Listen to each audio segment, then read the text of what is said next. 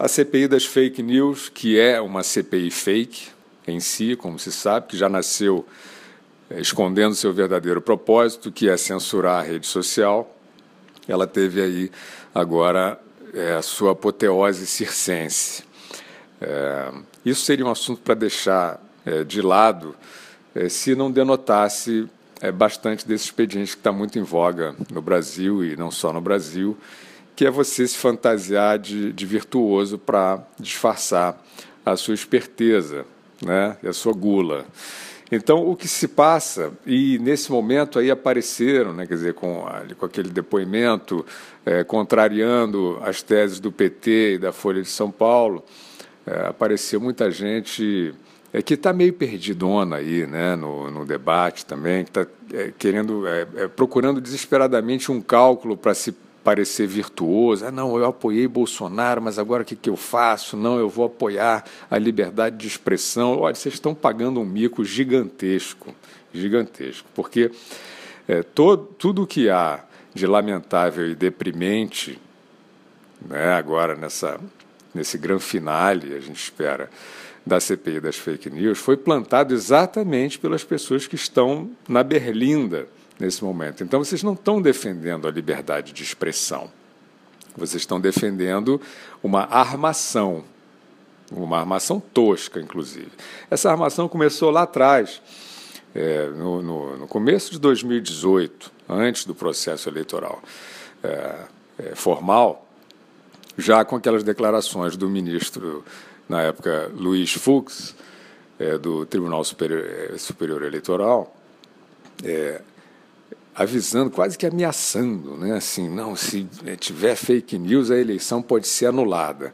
Já era, desculpe, já era ali é, uma, um atestado de leviandade do que viria pela frente nesse processo. Né? Quer dizer, então era essa tese.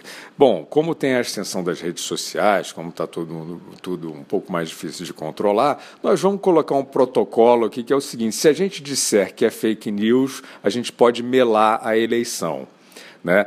Foi, foi essa premissa fútil, irresponsável, que foi levada adiante ao longo de todo o processo eleitoral e que redundou naquela matéria da Folha. No final, não foi só a Folha que fez, mas a Folha de São Paulo fez aquela matéria final que pretendia é, emporcalhar, né, deslegitimar é, o, a eleição no Brasil em 2018. Né?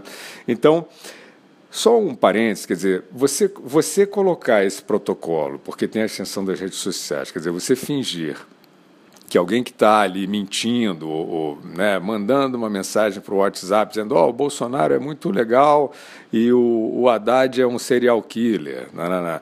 Você, aí você faz, manda para um monte de gente. Você colocar com, num protocolo eleitoral né, desses tribunais que são todos infestados desse, desses, desses parasitas petistas, né, para falar a palavra da moda no Oscar, né, é, tribunais infestados desses parasitas petistas enfim, é, são petistas também por conveniência, né, mas você tentar fazer, estabelecer né, um, uma, é, um conjunto de regras para uma eleição baseado nessas premissas fajutas é risível, mas isso aconteceu.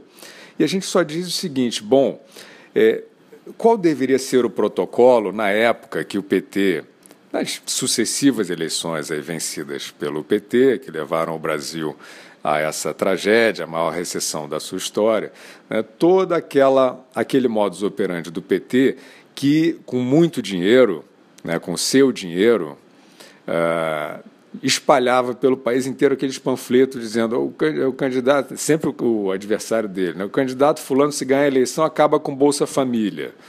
Você lembra disso ou já esqueceu? Quando João Santana, que é um marqueteiro que tinha status de ministro, o cara que mandava no governo, que na verdade foi quem levou adiante a, a, propaganda enganosa do PT, depois de mensalão, depois de roubo, conseguiu reeleger a Dilma já no meio da Lava Jato. Isso tudo foi o João Santana mentindo. Fake news, mas fake news bem embalada, inclusive em, em televisão aberta.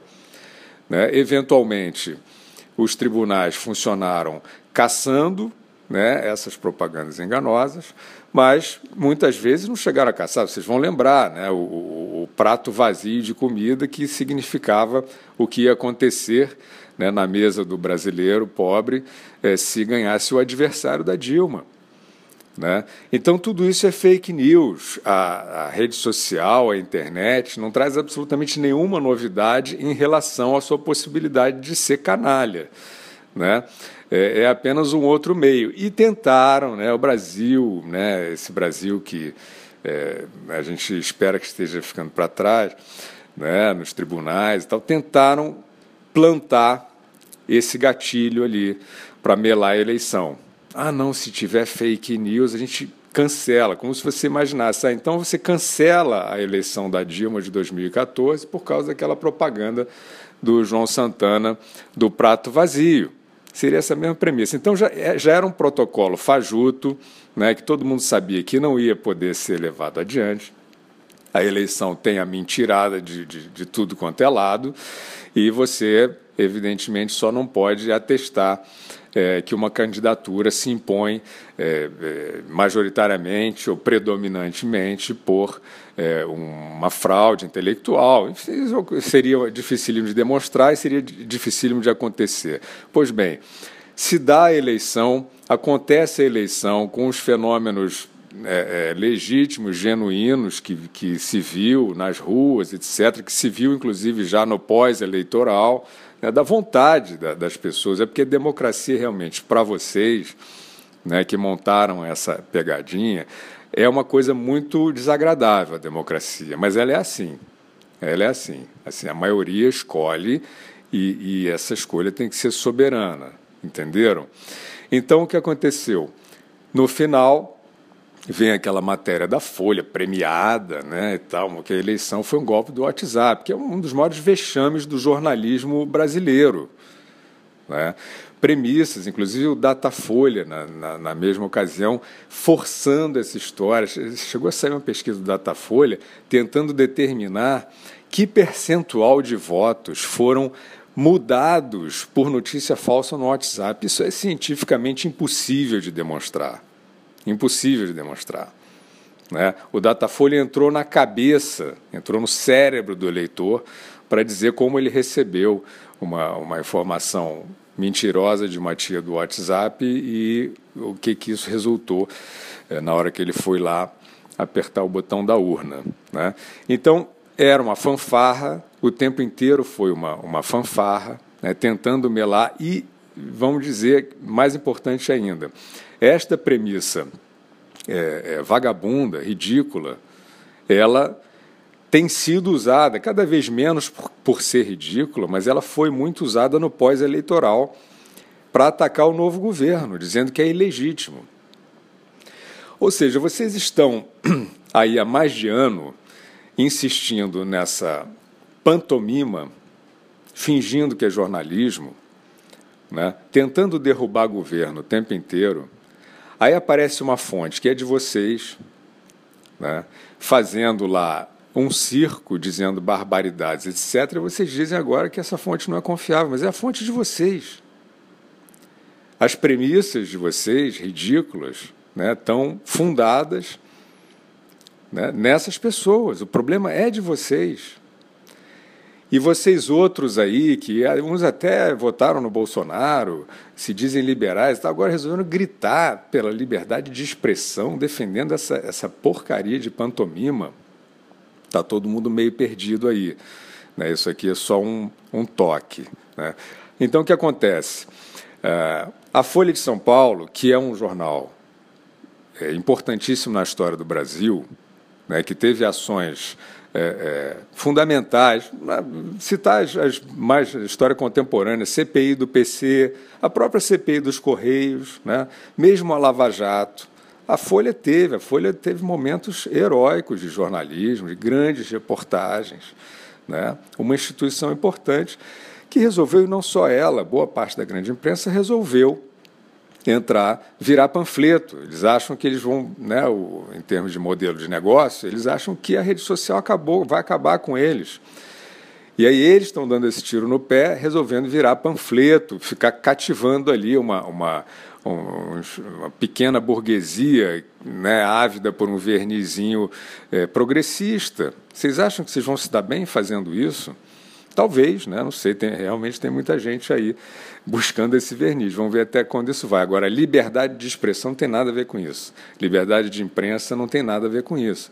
Vocês plantaram isso, vocês plantaram, né, vocês estão fazendo esse tipo de jornalismo em relação, por exemplo, aquele conluio ridículo daqueles hackers de Araraquara com o PT. Né, não está sentenciado, isso não está demonstrado, mas está óbvio. Ah, não, a Manu foi procurada e aí procurou o Glenn. Quem é que acredita nisso, gente? Presta atenção. Né? Quer dizer, então vocês estão pegando esse, esse site Interprete, né? Quer dizer, que pega aquele material roubado, porra, inverniza aquilo, tenta é, criar suspeição sobre a maior banho, maior banho de justiça que o Brasil já tomou, que é a Lava Jato. Né? Processos com exaustivas demonstrações de crimes. Né? Então, é esse jornalismo marrom, né? tragicamente é preciso dizer, jornalismo marrom, que está na origem daquela sessão patética da CPI das fake news, que não tem absolutamente nada a ver com liberdade de expressão e que a gente espera né, que o Brasil consiga. Finalmente, o senso comum está indo nessa direção.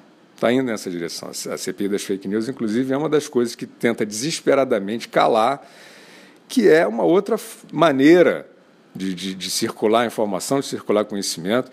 Eu preferia a, a, a antiga, sinceramente porque você tinha grandes veículos de imprensa confiáveis que erravam eventualmente, editorializavam eventualmente, mas, mas muito importantes, né? grifes que não, se, não ficaram fortes à toa, mas que, não todos, mas na sua maioria, estão seguindo, eh, seguindo essas diretrizes e estão perdendo essa credibilidade toda. E aí o que, que acontece? Hoje você lê jornal no varejão da, da rede social. Você vai tendo que filtrar um monte de coisa, é mais difícil.